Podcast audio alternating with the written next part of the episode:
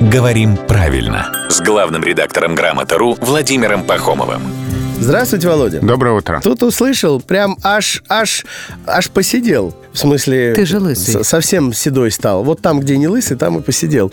И под эту сурдину они решили сделать то-то. И я такой, под сурдину? Или сардину. Да, вообще, давайте поговорим о том, откуда взялось э, под эту сурдинку.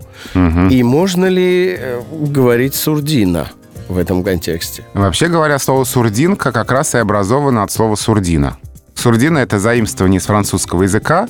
Музыкальный термин означает приспособление для приглушения звука в музыкальных духовых и смычковых инструментах. Так, И вот здесь самые важные слова — приспособление для приглушения звука. А еще важнее слова приглушения звука. Потому что под сурдинку означает либо тихонько, Умеренно? умеренно, либо тайно, молчком. Ага. уйти откуда-то под сурдинку. То есть максимально незаметно, тайно, ни с кем не прощаясь. да, но это же уже устойчивое выражение под сурдинку.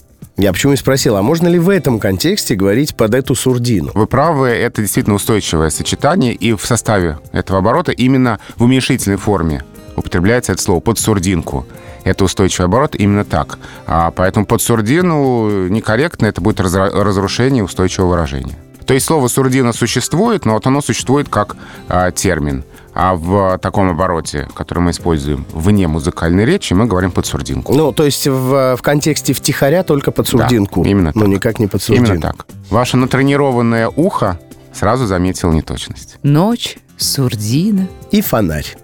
Рубен и Ева и Володя. Главный редактор «Грамоты.ру».